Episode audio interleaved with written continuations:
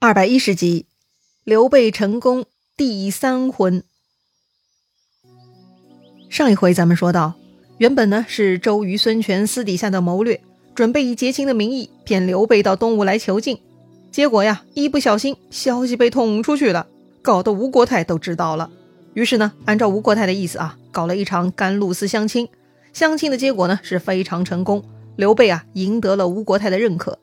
但是刘备也戳穿了孙权埋伏刀斧手之事，但刘备非常机智，他呢不是咄咄逼人指责孙权，而是苦哈哈的对吴国太说呀：“要想杀他刘备，就直接动手吧，没必要专门埋伏刀斧手啊！”哎呀，这种说话方式呢，那就是以退为进，非常高明了。他越这么说呀，吴国太越觉得孙权他们做事糟糕，太没面子了，所以呢，盛怒之下。吴国太下令要砍掉埋伏刀斧手的贾华，以此给孙权一点警告。孙权自然舍不得贾华呀。正当孙权呀要忍不住跳出来为贾华求情的时候呢，刘备先开口了。刘备说呀：“此时若斩大将也不吉利呀，这样我也没脸在您这里久居了。”乔国老呢也来劝吴国太息怒。哎，看到刘备这么懂事，国太呢才饶了贾华。喝退他和一众刀斧手。嘿呦，刘备真的很机智啊，这语言能力还真的是很强。就像当年吕布临死前求刘备替他说话，刘备呢也没有多啰嗦，只是提醒了一下曹操董卓丁原之事。这个曹操呢就 get 到了刘备的意思，不理睬吕布了。这回刘备啊挑起吴国太的怒火，后来呢又平息了国太的怒火，都是简简单单的语言，却是力量无穷啊。哎，这就是本事了啊！这不会说话的人呢，一百句话都顶不上关键的一句话呀。刘备呢，解决了这件事情，知道眼下在甘露寺应该没有危险了，他就出去更衣了。所谓更衣嘛，不是换衣服，而是上厕所的雅称啊。刘备呢，趁此机会走出宴会厅，出门透透气。虽然甘露寺的危机暂时解除，但整个江东集团对他应该是不会善罢甘休的。说白了。刘备在此地应该还有不少磨难的。刘备又不是毛头小伙子，对危险气息嗅觉超级灵敏的刘备，他十分清楚，就算吴国太认可他，孙权他们呢也会继续搞鬼的。此时啊，正好刘备看到庭前有一块石头，于是呢，他拔出旁边一步不离的从者身上背的剑。刘备啊，仰天祈祷，说呀：“若我刘备还能回荆州，成王霸之业，那么。”我这一剑就能砍断这块石头，如果我死于此地，那就砍石不开。意思就是说呢，刘备用手中之剑来砍面前的石头，就算是向上天占个卦。如果能砍断石头，说明刘备啊还能脱离危险，成就霸业；如果砍不开呢，那就是凶兆，刘备就得死在江东了。说完呢，刘备眼睛一闭，用力一砍，只见呢。火光迸溅，那个石头啊，真的被砍成两段了。这幅场景呢，正好被刚刚走出来的孙权给看见了。孙权就问刘备了：“玄德公为什么这么痛恨这块石头呀？”是啊，这刘备要不是恨透了这块石头，好端端的干嘛砍断它呢？刘备没想到被孙权看见了啊，于是呢，他就瞎编了。刘备说呀，自己快五十岁了，却不能为国家除贼，所以呀，心里常常郁闷。这回城门国太将自己招为女婿是平生之幸啊，因此呢，刚才刘备向天问卦，如果刘备能够攻破曹操，兴盛汉室，那就能砍断这个石头。结果确实砍断了啊，所以呀，刘备很高兴。哎，这个向天问卦的方式挺有意思呀。但孙权不相信刘备说的，于是呢，孙权拔出自己的佩剑，对刘备说了，说自己呀也要向天问一卦。如果能破曹贼，就能砍断这块石头。哎，这个孙权呢，心眼很多。他嘴上这么说呢，心里啊却在暗想：如果他孙权能取得荆州，兴旺东吴，那就将石头砍成两半。哈哈哈，这两个人呐，都一样鸡贼，怪不得啊，他们能分享天下啊。这刘备呢，成功砍断石头了，孙权行吗？哎，要说孙权呐，他默默祈祷，迅速呢，手起剑落。哎，他眼前的大石头也被砍断了，哼，这就是说呀，孙权和刘备表面上的问卦都成功了，他们都能攻破曹操啊，但其实啊，他们各自的心思呢，似乎也都得到老天的支持了。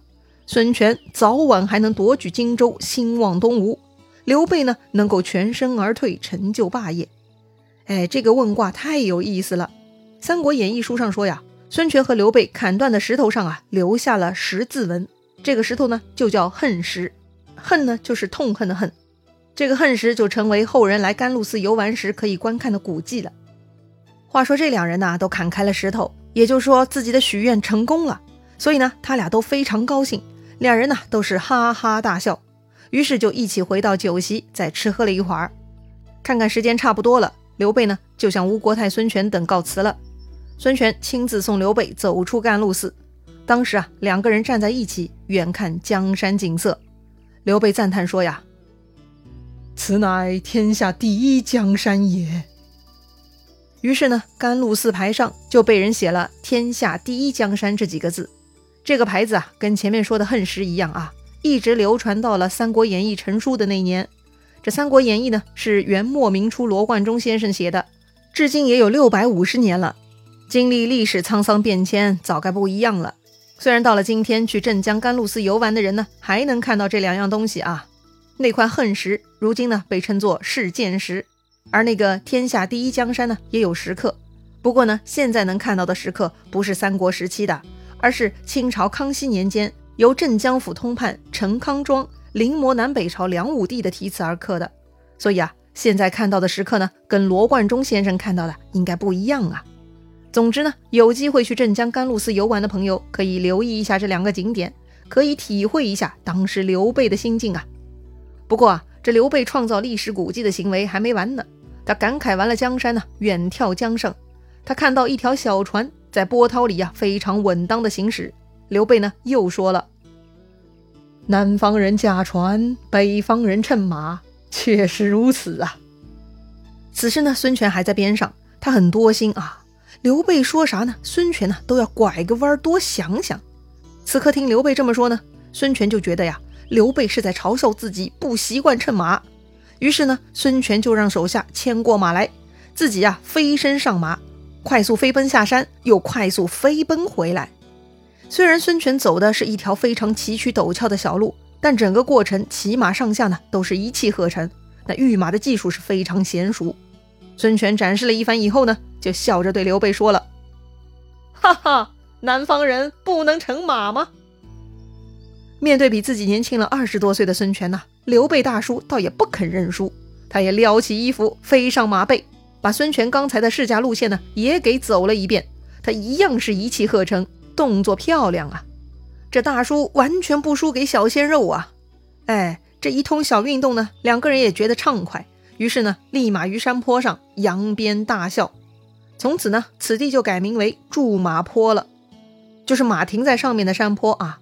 当然了，这个驻马坡呢，是六百五十年前罗贯中那个时代的说法。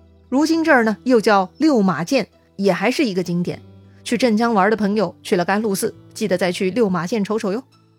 好了，这回搞得像是旅游导览了哈。咱们说回正题，刘备呢，虽然过了吴国太这一关。但是到底得在东吴待多久呢？刘备可不想一直耗下去呀，跟手下孙乾呢一通商议，刘备决定还是得求助乔国老。刘备第二天呢就去拜访乔国老了，其他也没多说啊，只是表达自己啊在江东处境危险，说自己可能不便久留。要说这一回呢，乔国老可是帮了刘备大忙了。之所以乔国老如此看重刘备，一方面呢是因为刘备本人的仁德名声、皇叔身份。另一方面呢，也是因为刘备一到江东，第一个拜访的就是乔国老，这对乔国老来说那是很荣耀的啊。这就是刘备看得起自己呀。当然了，刘备这么懂事，还是托诸葛亮的福。刘备率先拜访乔国老，并且在南徐城中散布消息，这都是诸葛亮在第一个锦囊中安排好的呀。诸葛亮早料到周瑜他们耍阴谋了，而攻破阴谋呢，就得把这些东西暴露于阳光之下，而且不能蛮干啊。胡乱揭露呢，会令当事人恼羞成怒；但恰当的揭示呢，就可以让事情往自己想要的方向发展了。之前诸葛亮对东吴乔家早就研究透彻了，否则他也没办法激怒周瑜啊。而且诸葛亮知道乔国老的为人，因此啊，一番安排，这乔国老呢就成了刘备在东吴的助力者了。此刻乔国老看刘备如此忐忑，想到昨日甘露寺贾华他们的埋伏，又想到这次婚约的初衷就是孙权想谋害刘备，所以啊，正直善良又知道底细的乔国老呢是非常同情刘备的。于是他就告诉刘备，自己啊会帮刘备去向吴国太求情，请国太庇佑刘备。果然呢，乔国老办事很妥帖，很快呢就跟吴国太说了刘备的顾虑。吴国太呢也担心孙权跟周瑜一计不成又生二计。回头真的弄死了刘备，让自己女儿成了望门寡就麻烦了。于是呢，吴国太做主，让刘备搬到吴侯私宅书院来住，连同刘备手下的军士啊，也都允许跟着刘备一起搬进来。